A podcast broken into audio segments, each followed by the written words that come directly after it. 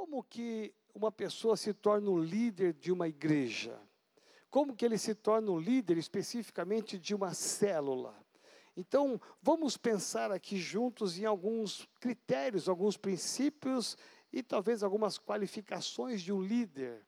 E eu quero muito que você ouça com atenção, porque há uma tendência que na correria do, do querer fazer, eh, a gente vai se colocando numa posição de líder e não para para pensar que Deus quer de nós, não é a igreja, é o próprio Jesus que quer de mim e de você alguns critérios. Ele quer encontrar em você alguns critérios, porque todos podem ser líderes? Sim, apóstolo.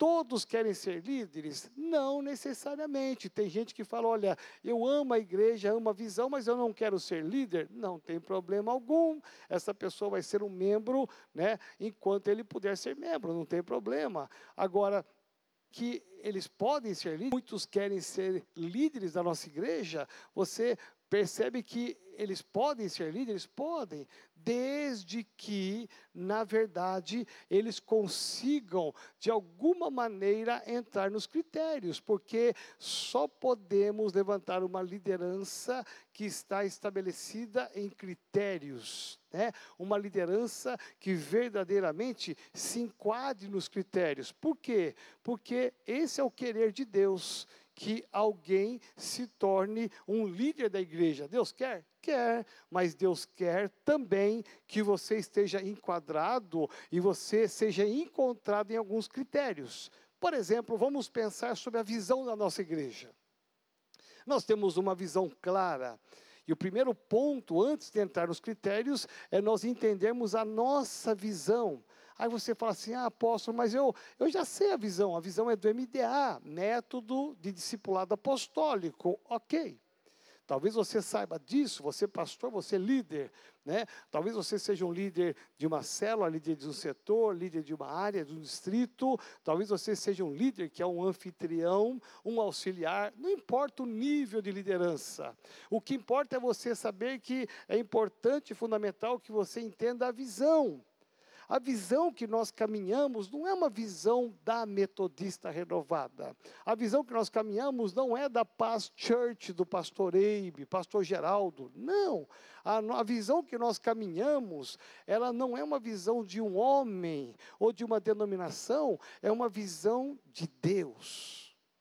E eu paro aqui para pensar com você, se Deus estabeleceu uma visão por que é que nós devemos andar nessa visão? Porque deve haver em nós uma obediência. Deus não faz nada que não tenha uma justificativa. Deus não faz nada que não tenha um propósito. Tudo que Deus faz tem uma intenção. Deus é intencional nas suas ações, nas suas palavras.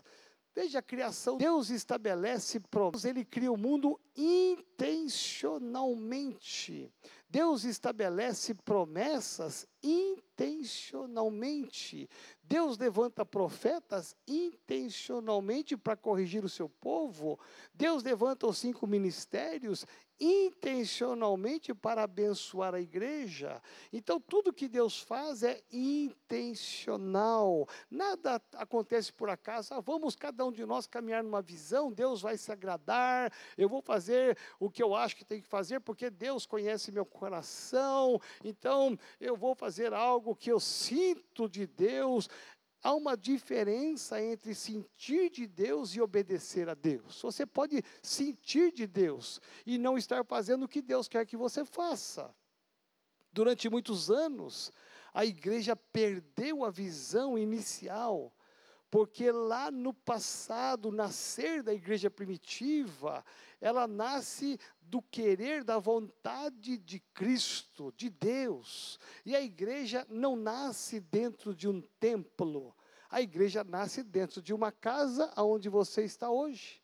Olha que interessante, passaram-se dois mil anos e você está de novo na sua casa aonde Deus sempre quis que você estivesse não para você só dormir, comer, descansar, que é muito bom, e, e ter comunhão com a sua família, não, mas para que você viva a igreja dele dentro da sua casa, os valores dele dentro da sua casa. Então, a, a, igreja ela nasce e até o terceiro século, até 323, a igreja ela tem uma explosão. os discípulos pregam e há uma conversão em massa, e essa conversão em massa vai afluir para dentro da casa. Eles não vão para o templo. Eles não tinham um santuário, havia as sinagogas, mas eles não iam nas sinagogas, eles iam para as casas. E foi durante séculos que a igreja cresceu e se expandiu maravilhosamente com a casa, a casa sendo uma luz a brilhar na sua rua, ali cresceu a casa sendo testemunha para os vizinhos, então ali cresceu o evangelho, né? Somente em 323 com Constantino que há uma aliança com o Estado e aí começa o, começa o surgimento dos templos, das construções, das catedrais. E a igreja ela vai tomar um rumo totalmente diferente, ela vai se perder na história e ao ponto de é, ter, Deus ter que levantar Martinho Lutero para promover a reforma, porque a igreja saiu fora dos princípios que Deus havia estabelecido no passado.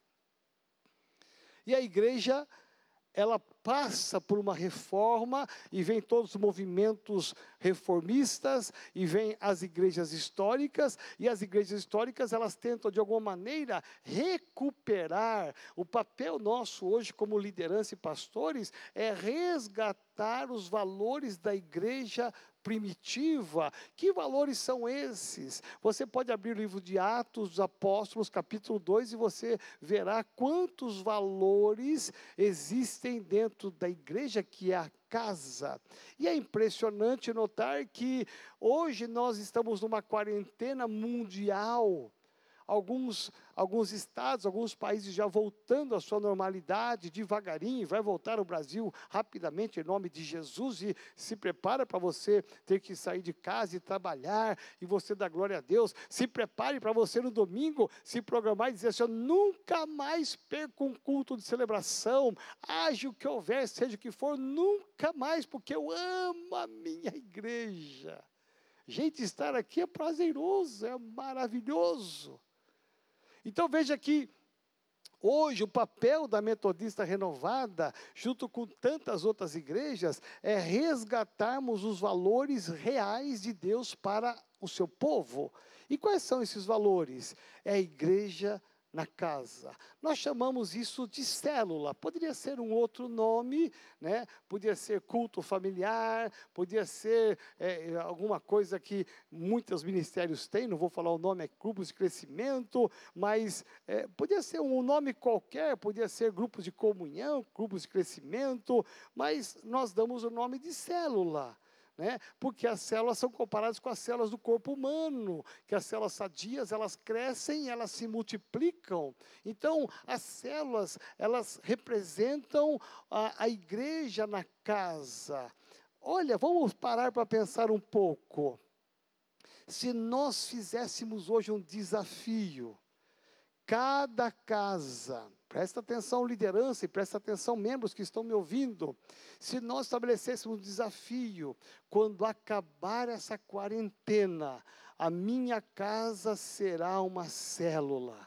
Eu não vou mais para a casa do outro anfitrião. Eu vou levantar na minha casa um altar eu vou levantar na minha casa uma célula, eu quero continuar toda quarta ou todo sábado, eu quero fazer aqui na minha casa um tempo de louvor, de adoração, eu quero buscar a presença de Deus e eu vou convidar os meus vizinhos, porque vai acabar a quarentena, eu vou chamar os meus parentes e eles virão para cá. E na minha casa será um farol a brilhar nessa rua que eu moro, nesse condomínio que eu moro.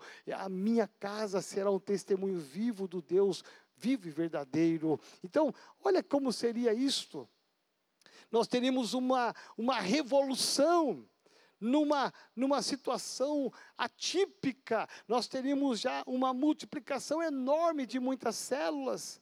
Aí alguns dizem assim, mas cadê o preparo? Cadê a qualificação? Nós vamos ver aqui agora. E de repente você pode ser um futuro líder, uma futura líder, se você não é. E se você já é um líder, você e você perceber que você não está enquadrado nesses critérios, ainda dá tempo de você mexer na sua história, na sua vida e entrar no critério de Deus, porque nós como igreja tomamos uma decisão a nossa decisão, e isso é muito sério, é oficial.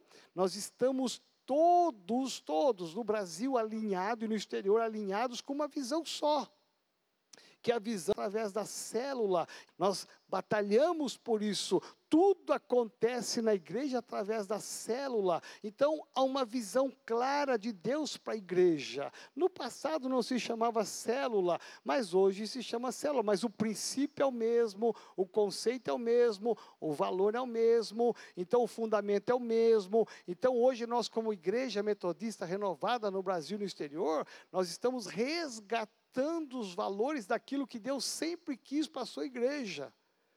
E aí você pensa que é uma tarefa fácil? Não é. Porque muita gente ainda não conseguiu ter o entendimento, muita gente ainda continua com seus olhos ofuscados, seus ouvidos ainda tapados. Não tem importância, porque eu sei que isso não é apenas humano, não é apenas natural, isso é muito espiritual, porque o diabo sabe Ouça que eu vou te falar. O diabo sabe que a hora que cada membro que está sentado nessas cadeiras aqui agora, com as suas carinhas, cada membro que estiver sentado aqui, ele entender a visão, ele abrir os ouvidos para ouvir a voz de Deus para o resgate dos valores da igreja primitiva. Cada um desses irmãos, quando se levantar e dizer: Olha, eu e a minha casa, nós vamos servir ao Senhor. Eu vou falar como Josué eu e a minha casa vamos abrir aqui, eu e minha família vamos abrir a nossa casa, nosso apartamento para ser uma célula. Nem que comecemos uma célula só com a nossa família, mas eu vou convidar os meus amigos, eu vou convidar meus parentes, eu vou convidar os meus vizinhos, e eu sei que eu vou ser um ganhador de almas para Jesus. Então, imagina só, nós teríamos aqui de imediato praticamente só aqui nessa nesse espaço físico 600 cadeiras com carinhas, seriam 600 células. Você multiplica isso por cinco, você teria Quantas mil pessoas, você multiplica isso, 600 por 10, 10 pessoas em cada célula, 6 mil pessoas. Você percebe que às vezes está tão mais fácil do que a gente imagina, mas há uma luta espiritual, há uma guerra sendo travada no céu,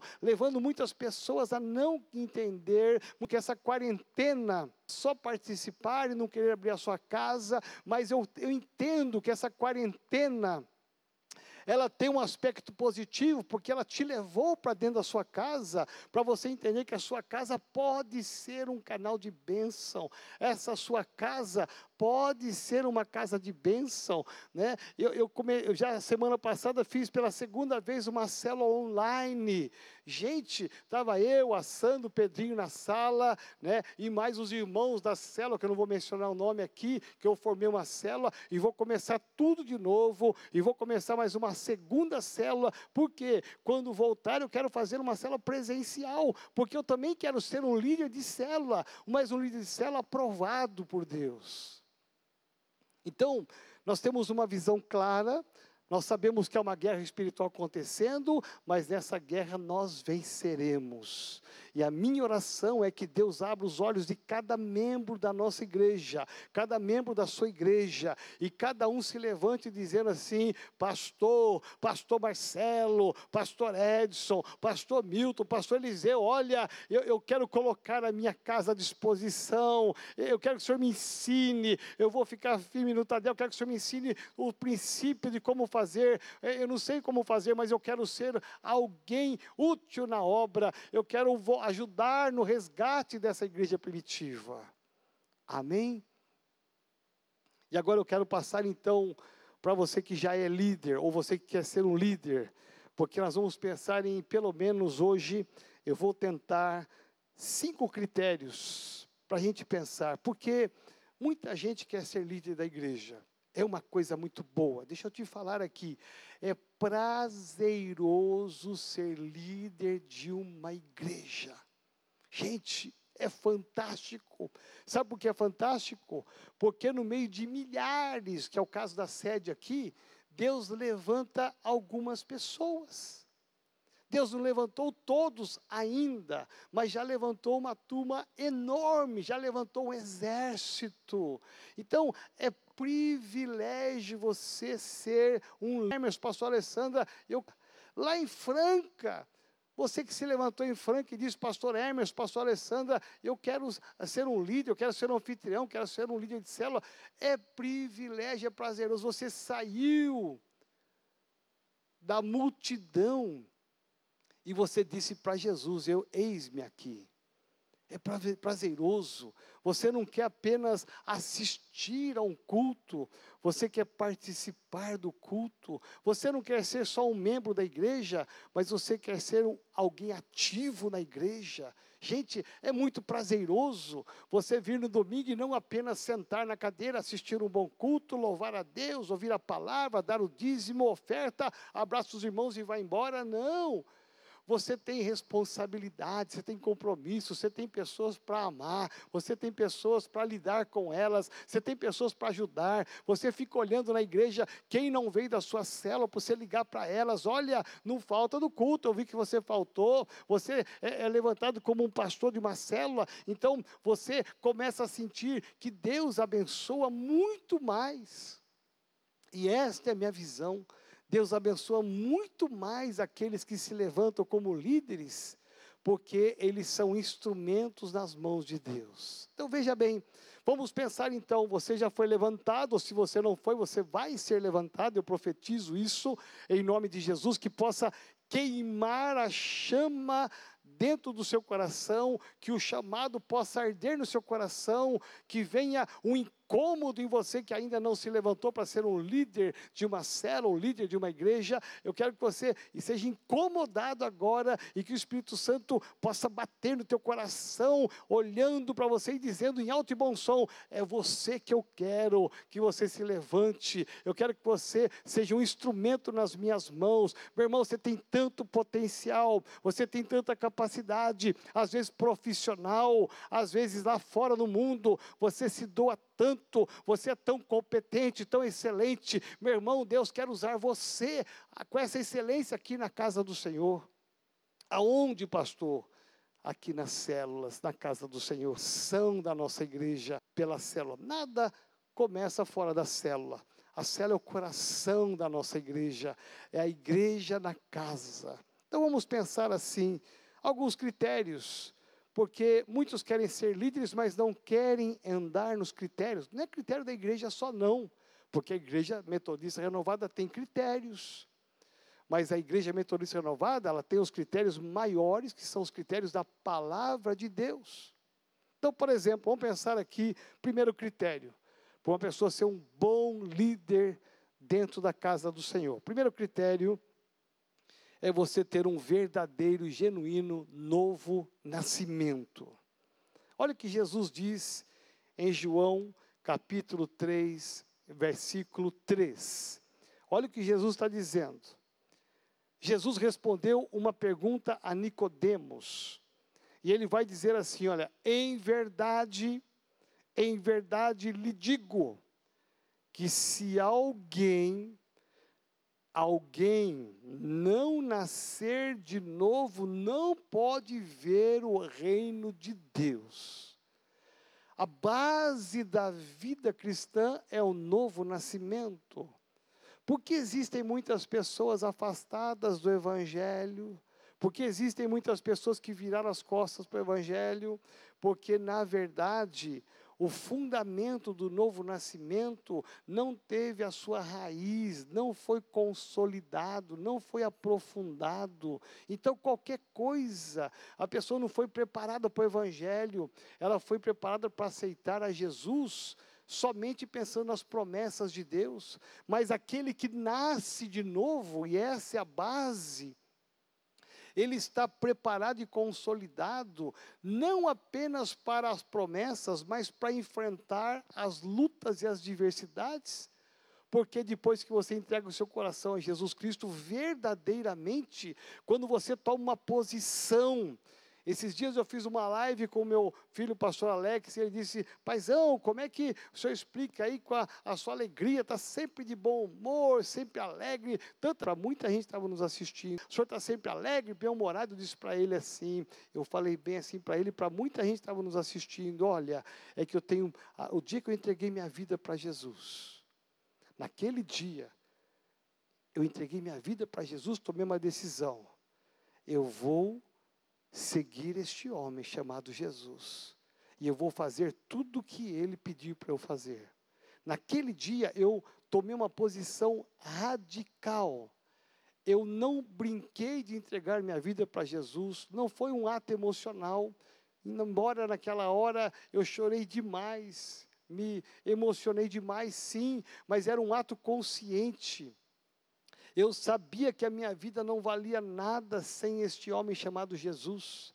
Então, naquele dia, naquela noite, num banco de uma igreja tradicional, eu fui na frente no apelo chorando, entreguei minha vida para Jesus. O, ali eu nasci de novo.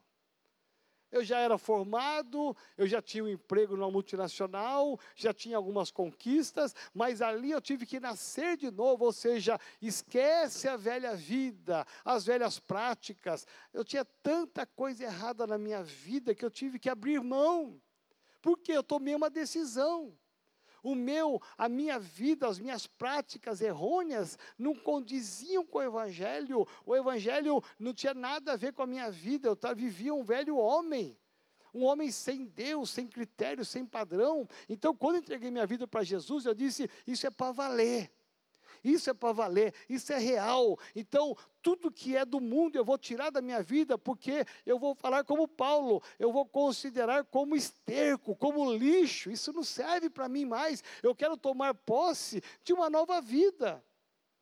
Então, o começo, um bom líder tem que ter um começo muito consciente. Ah, tem que haver muita convicção do que você fez porque um líder maduro, um líder que tem uma nova vida, uma nova experiência com Cristo, ele sabe suportar muitas coisas e com alegria. O líder maduro, o líder que tem uma convicção profunda, sua convicção também tem adversidade, tem entrega os pontos em meio a tantas adversidades, porque liderar também tem adversidade, tem luta porque o diabo quer roubar o chamado, e talvez muitos que estão me ouvindo hoje já entregaram o chamado, já entregaram o ministério, já entregaram a célula, porque não aguentaram. Mas eu digo para você: ainda dá tempo de você voltar, dá tempo de você retomar. Deixa acabar a quarentena, retoma. Mas é importante você ter convicção da sua conversão. Não é uma brincadeira se converter, é um ato consciente é um ato valoroso. A Bíblia diz que há uma festa no céu quando uma alma entrega a sua vida a Jesus Cristo. Meu irmão, você imagina o céu em festa. Por que é que o céu ia festejar? Para para pensar, há uma intenção de Deus, porque a sua vida, quando você nasceu de novo, a sua vida, ela rompeu, você rompeu com o diabo, rompeu com o inferno, rompeu com, com o velho homem, o velho homem morreu na sua vida. E o inferno perdeu e o céu ganhou. A Bíblia diz que Jesus fala que quando uma pessoa se entrega a Jesus, sai dele um demônio. Um demônio. Todo aquele que não tem Jesus no seu coração, que ainda não se entregou, tem um demônio, ou talvez demônios. Mas quando ele se converte, esse demônio sai. E quando ele sai, se ele voltar, porque ele vai procurar um outro corpo para entrar. Isso foi Jesus que disse. E se ele não encontrar um outro corpo para entrar, porque ele precisa de um corpo para habitar, porque ele também é espírito. Se ele não encontrar, ele volta. E se ele encontrar a sua vida vazia, presta atenção, sem os fundamentos da fé, vazia sem as coisas de Deus, vazia sem a palavra, vazia sem intimidade, se ele encontrar a sua vida vazia, varrida e ornamentada, parece que está tudo bonito, está florido, mas se não encontrar nada, Jesus fala que esse demônio, sete vezes mais sete, e o estado desse fica sete vezes pior, a resistência para ele voltar ao Evangelho. Por isso que a conversão ela é muito séria. Não podemos jamais retroceder, é um passo decisivo que vai marcar a sua história. Então, ser um líder de uma igreja, ser um líder da Metodista Renovada, você tem que ter muita convicção do que você fez no passado, a convicção de que você entregou a sua vida, não foi para uma igreja, não foi para um pastor, você entregou a sua vida para Cristo. E isto vale. Há um selo aqui na terra, um selo no céu. É celebrado aqui na terra, é celebrado no céu. Então, essa decisão, ela tem que acompanhar a sua história inteira. Porque no meio do caminho, quando vierem as lutas, dificuldades, você vai se lembrar, como eu me lembro sempre quem eu era sem Jesus, que vida que eu tinha sem Jesus, que coisas erradas que eu fazia, que tristeza que era a minha vida sem Jesus, uma vida sem sentido, com dinheiro e tantas coisas mais, mas não tinha sentido. Mas quando eu encontrei a Cristo, quando eu entreguei minha vida para Ele, quando eu passei pelo novo nascimento, a minha vida teve sentido. Eu encontrei o sentido da vida. E eu disse: nunca mais eu volto para o lixo deste mundo. O sentido da minha vida, vou viver a vida que eu vivia no passado, porque eu encontrei o sentido da minha vida. Dá para você perceber por que, eu estou sempre animado, alegre, não importa a situação, porque eu sei quem está comigo. Meu irmão, isso tem peso. Minha irmã, isso tem valor. Eu sei que eu não estou sozinha, minha carreira solo acabou. Eu tenho um Cristo que anda comigo, que me guarda, presta atenção. Eu tenho tanta convicção disso. Eu tenho um Cristo que me protege. Já fui tão atacado de tantas maneiras. Meu irmão, eu nem dou bola, nem ligo. Sabe por quê? Porque eu tenho um Cristo que é a minha justiça. Meu irmão, já fui até afrontado. Você pensa que eu, que eu, que eu, eu dou bola para isso? Não dou. Eu tenho um Cristo que cala a boca dos meus inimigos. Meu irmão, eu tenho convicção porque eu entreguei a minha vida para Cristo. Não foi para um Deus qualquer, não foi para uma igreja, para uma denominação, nem para um pastor, foi para Cristo. E Ele está vivo, Ele está vivo, presente comigo 24 horas, e isto me basta.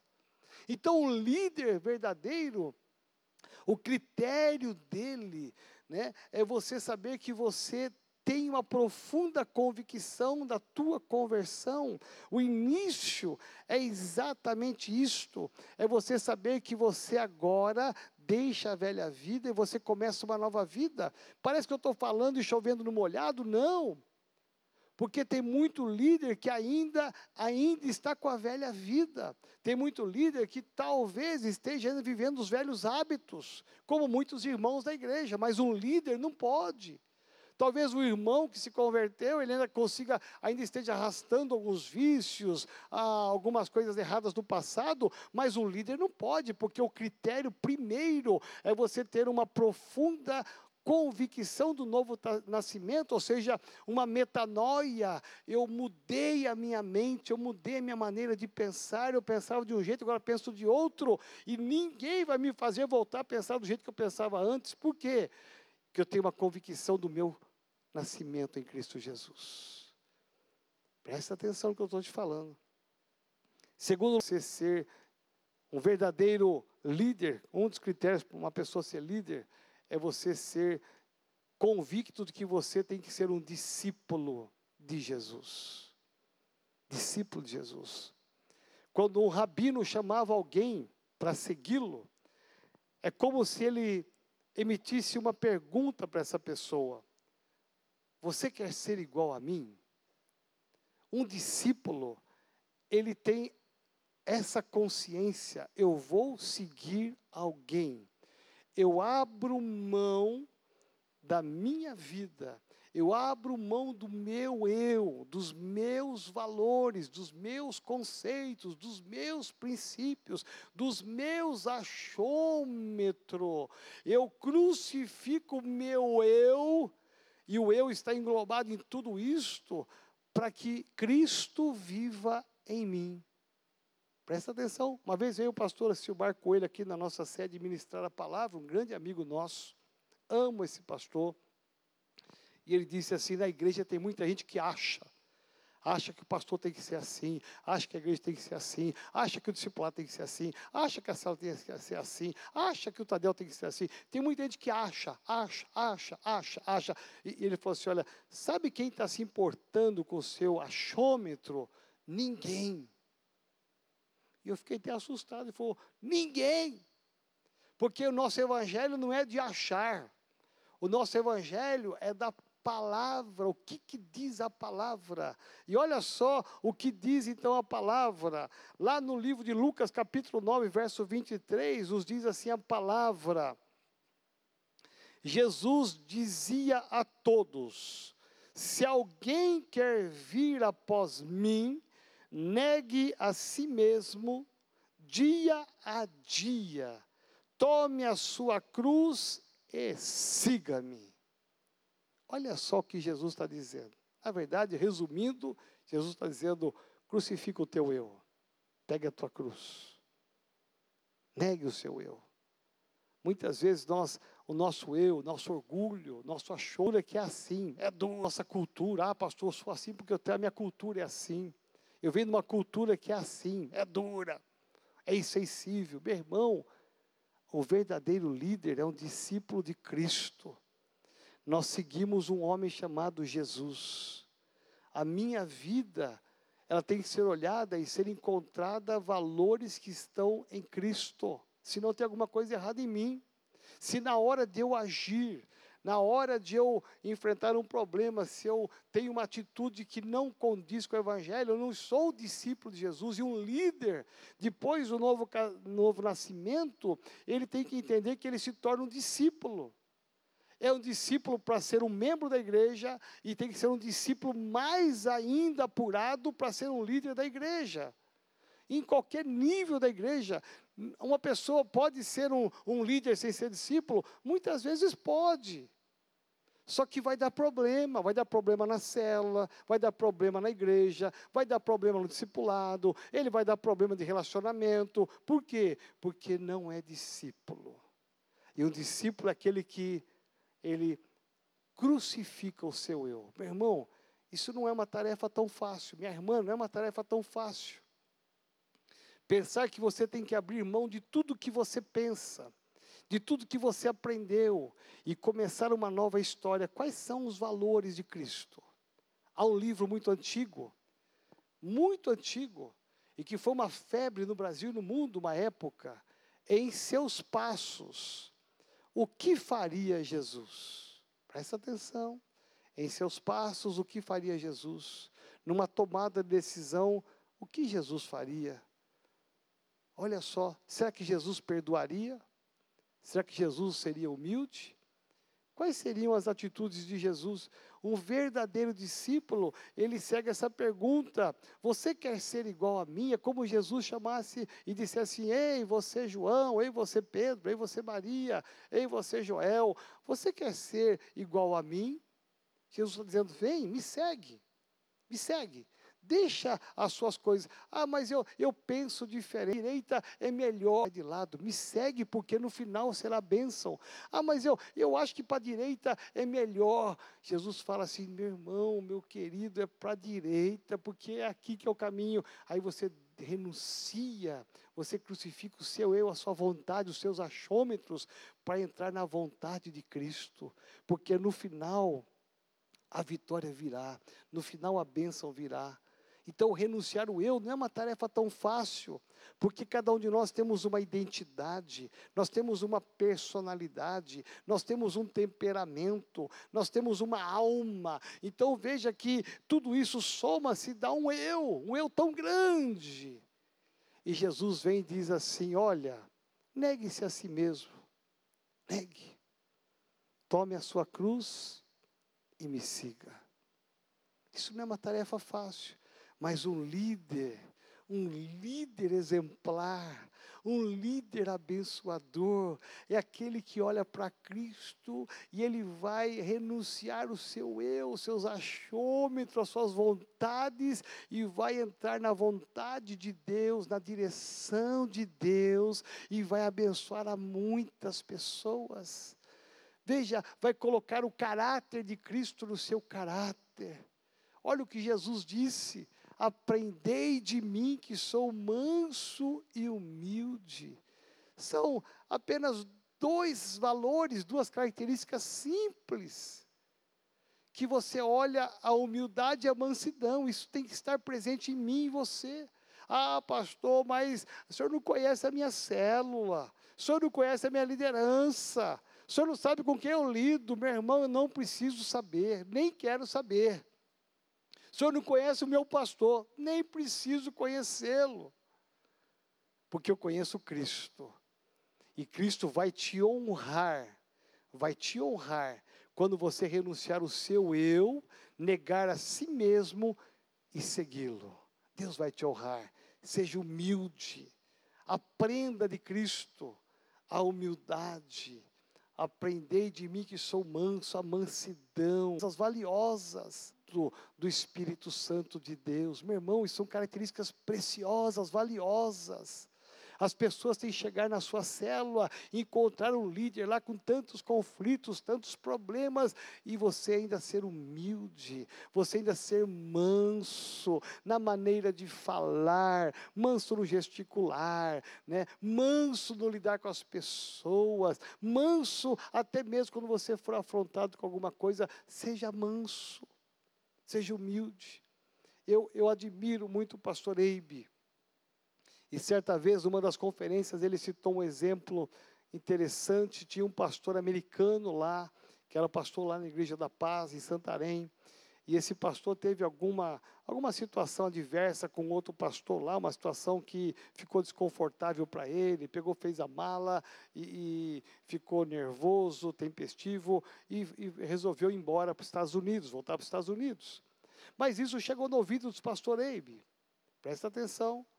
Chegou no ouvido, dos pastor, no ouvido do pastor Eibe. O pastor Eibe imediatamente perguntou: cadê ele? Ele já foi para o aeroporto. O pastor Eibe pegou o carro dele e foi correndo para o aeroporto, chegou lá no aeroporto em Santarém, que nós conhecemos muito bem, um aeroporto pequenininho, que era naquela época, agora está maior, com ar-condicionado, naquela época era tamanho de uma rodoviária, pequenininho, diz que chegou, o pastor Emes chegou na fila, ele entrou no aeroporto, uma multidão, uma fila para o check-in, todo mundo com a mala para o check-in, e o pastor Emes encontrou o americano, amigo dele, o pastor dele, e o pastor Emes chegou diante dele, falou o nome dele e se ajoelhou no chão. Pastor Eibe se ajoelhou no chão na frente de todo mundo no aeroporto e falou o nome dele, que não vem ao caso aqui, disse: Olha, eu quero pedir em nome de toda a diretoria da Igreja da Paz, eu quero pedir em nome de Cristo que você nos perdoe. Se nós erramos, se nós falhamos, nós vamos consertar. Nos perdoe. Presta atenção o pastor Eibe e a, direção não estavam errados, estavam certos. Quem estava errado era o americano no que ele fez. Mas o pastor Eibe foi tão humilde e dizer: Olha, sabe o que eu estou te falando? Vamos consertar. Mas não vá embora para os Estados Unidos. Presta atenção no que eu estou te falando. Porque é no relacionamento que você localiza e identifica aqueles que verdadeiramente renunciaram ao seu eu, que mataram o seu ego, né? O seu eu está crucificado na cruz do Calvário. E eu quero terminar aqui citando apenas o terceiro princípio. Não vou conseguir terminar, nem preciso correr, porque eu quero continuar na semana que vem. Porque um verdadeiro líder, ele é um discípulo de Cristo. As pessoas têm que olhar para você e identificar: é um Cristo. Lá vai a Maria, que tem o caráter de Cristo. Lá vai o João, que tem o caráter de Cristo. É como se fosse um Cristo aqui na terra. Presta atenção, as pessoas têm que encontrar em nós, como liderança, exatamente o que Cristo sempre foi e é até hoje.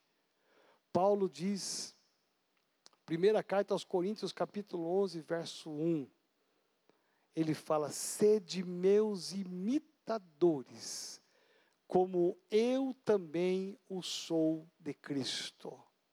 Meu irmão, isso é forte. Seja meu imitador como eu sou de Cristo. Eu confesso que às vezes eu fico pensando, será que nas minhas atitudes, na minha vida, será que eu posso dizer isso plenamente? Mas eu, eu tenho me esforçado, você me conhece, eu tenho me esforçado para ser e ter um caráter igual de Cristo, para que as pessoas olhem para mim e possam dizer, eu vou seguir o apóstolo Joel porque ele tem um caráter de Cristo. E eu faço isso assim com muita determinação, porque eu quero ser realmente um discípulo aprovado por Cristo, aprovado por Deus. Então, eu preciso matar o meu eu. Eu abro mão das minhas vontades, dos meus achômetros, para entrar na vontade de Deus.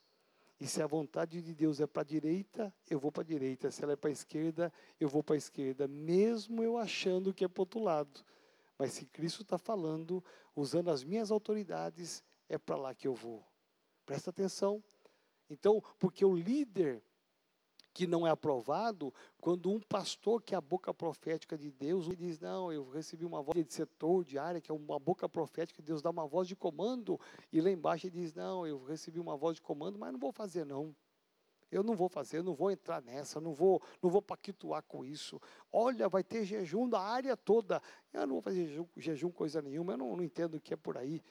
Presta atenção, isso não é ser discípulo eu abro, você pode ter até o direito de ir lá e questionar, falar, olha, eu acho que não, não é próprio fazer o jejum, eu quero entender melhor, como é que é isso de jejum? Tenta entender um pouco melhor a sua liderança, mas você tem que estar alinhado com a sua liderança, renuncie o teu eu. Em terceiro lugar, eu quero, e vou falar e vou parar por aqui, um verdadeiro discípulo de Cristo é aquele que tem a Deus como sua prioridade. Eu tenho prioridades na minha vida. Aliás, eu trabalho com prioridades. Quem não trabalha com prioridades está com problema. Né? Porque nós temos que trabalhar com prioridades. Então, Jesus vai dizer aqui em Lucas capítulo 14, verso 26: Se alguém vem a mim, olha que interessante, alguém vem a mim e não me ama mais do que ama o seu pai, a sua mãe, a sua mulher, os seus filhos, os seus irmãos, as suas irmãs e até a sua própria vida, não pode ser meu discípulo, não pode ser o meu líder. Olha que interessante, Jesus vai falar assim: olha, quem não ama a Deus ou a Jesus mais do que o seu pai, ele está citando valores da família que são valores eternos, assim, maravilhosos diante de Deus. Mas Jesus está dizendo, eles são importantes sim, eles têm valor sim, mas existe uma prioridade, existe uma ordem, e a ordem primeiro é Deus, depois a família e depois a sua própria vida. E Jesus vai citar: olha, olha o seu pai, a sua mãe, você ama tanto, não ama? Amo. Você ama seus irmãos? Sim, suas irmãs. Então, mas se você não me ama, você mesmo, lógico que eu me amo. Então, mas se você não me amar mais do que o seu pai, sua mãe, seus irmãos e a você mesmo, você não pode ser meu discípulo. Que significa isso, meu irmão, minha irmã, meu pastor, minha pastora? Significa que Deus está estabelecendo, Jesus está estabelecendo uma prioridade. Ele não está dizendo para você rejeitar seu pai, sua mãe, negar seu pai, sua mãe, nem, nem você se rejeitar, não. Ele está dizendo: ame a mim em primeiro lugar. Assim diz Mateus capítulo 6, verso 33.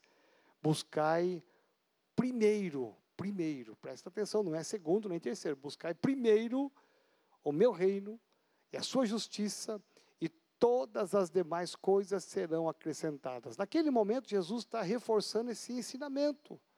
Há uma ordem. Isso não quer dizer que você tem que repudiar seu pai, sua mãe, abandoná-los. Não, não é isso. Jesus está falando, me busque primeiro. Depois você busque e ame a você mesmo, a sua família, as suas coisas. Ou seja, Jesus está dizendo assim: há uma ordem espiritual, há uma ordem no mundo celestial. E para que você seja um discípulo, um líder da igreja, você deve e tem que amar sim a sua família, sua esposa, seus filhos, seu marido. Você tem que amar a si mesmo, com certeza, os seus irmãos, com certeza. Mas eles não podem estar na frente de Deus, primeiramente Deus. Você tem que estar apaixonado por Jesus, apaixonado pela Sua palavra, apaixonado pela Sua igreja. Aí você vai ser um bom discípulo e um bom líder da nossa igreja. Um líder apaixonado pela sua família. Ele é apaixonado por levar toda a sua família para Jesus. Presta atenção. Tem gente que fala assim: ah, eu, eu, eu não vou muito na igreja porque eu vou com a minha família para churrasco, eu fico fazendo sala para minha família. Presta atenção, isso não é amar a sua família. Só ama a sua família aquele que tem uma preocupação excessiva, uma preocupação excessiva se eles ainda não vieram. Só ama os seus irmãos se você tem uma preocupação excessiva de ganhá-los para Jesus. Só o fato de você estar com eles não resolve. O que resolve o verdadeiro amor é você amá-los ao ponto de dar para eles o melhor presente que é a vida eterna e a salvação.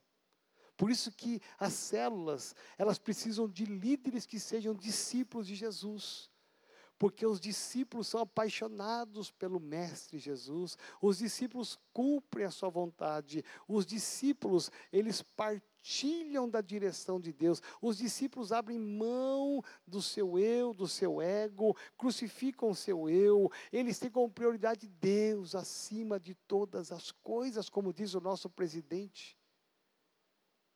Por isso que você é levantado na igreja como líder. E se você ainda não é, você ainda será.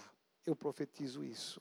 Eu quero te convidar a você ficar de pé no seu lugar. Eu vou parar por aqui. A semana que vem eu termino esses dois princípios e depois na outra semana eu vou continuar esse tema porque ele é muito rico e eu quero aprofundar. Porque o segredo de uma igreja de expressão na sociedade e no bairro e na cidade é ter uma excelente liderança. Líderes que são excelentes, líderes que são discípulos a igreja rompe. O inferno perde, a igreja rompe. Eu vou falar de coisas muito simples, mas que fazem parte da história de uma liderança, que você faz parte dessa história. E eu quero muito que você entenda que essa palavra não é uma palavra de condenação, de julgamento. Não, tira isso do seu coração, você me conhece. A minha palavra é de te motivar. Se de repente existe alguma área da sua vida, enquanto você está de pé, se existe alguma área da sua vida que precisa ainda ser moldada pelo caráter de Cristo. Se você olha na sua vida e o Espírito Santo falou com você nesta noite, nesse Tadel, que você quer ser um líder, se levante como líder. E se você já é líder, preste atenção, não importa o nível de liderança, seja mais do que um líder, seja um discípulo, porque um líder a Jesus ele é, acima de tudo, um discípulo fiel a Jesus. E eu sei que você busca isso. Talvez haja luta na sua carne, no seu eu, ainda líderes que é, é, ainda precisam trabalhar em algumas áreas da sua vida, não tem importância. O Espírito Santo quer trabalhar na sua vida nessa noite, quer te moldar. Não é preciso ir para o encontro, o encontro com Deus é muito lindo, é poderoso, mas você não precisa de um encontro com Deus para dizer: o meu eu morreu, meu velho homem morreu. Não. É todo dia. Cada dia negue-se a si mesmo e depois me siga. Amém? Feche os olhos aí em pé na sua casa. Pai, nós te adoramos em espírito e em verdade. Vem, Senhor, com poder e graça revelar a este homem, essa mulher, essa família o teu querer, a tua vontade. Vem Espírito Santo manifestar o teu poder. Nós queremos uma igreja relevante, nós queremos uma igreja grande, nós queremos células poderosas, mas acima de tudo, Senhor levanta homens de valor, mulheres de valor, levanta ser uma liderança que tenha o teu coração, uma liderança que realmente seja disposta a imitar imitar o Senhor Jesus. Por isso, Pai, trabalha no coração, trabalha no caráter desse homem, desse líder, dessa mulher, em nome de Jesus de Nazaré. Nós queremos mudar, nós queremos permitir que o Senhor venha nos moldar. E se há alguma área da nossa vida que ainda precisa ser mexida, mexe nesta noite. Vem Espírito Santo de Deus, tira toda a vontade da carne, toda a vontade do eu, tira o achômetro, tira a inversão de valores, estabelece a tua palavra, porque a tua palavra é verdade. Traz um coração novo sobre esse líder, traz um coração novo sobre esse pastor, sobre essa pastora, em nome de Jesus. E levanta do nosso lado homens e mulheres que tenham verdadeiramente o um coração de discípulo. Amém, meu irmão, minha irmã, em nome de Jesus. Amém.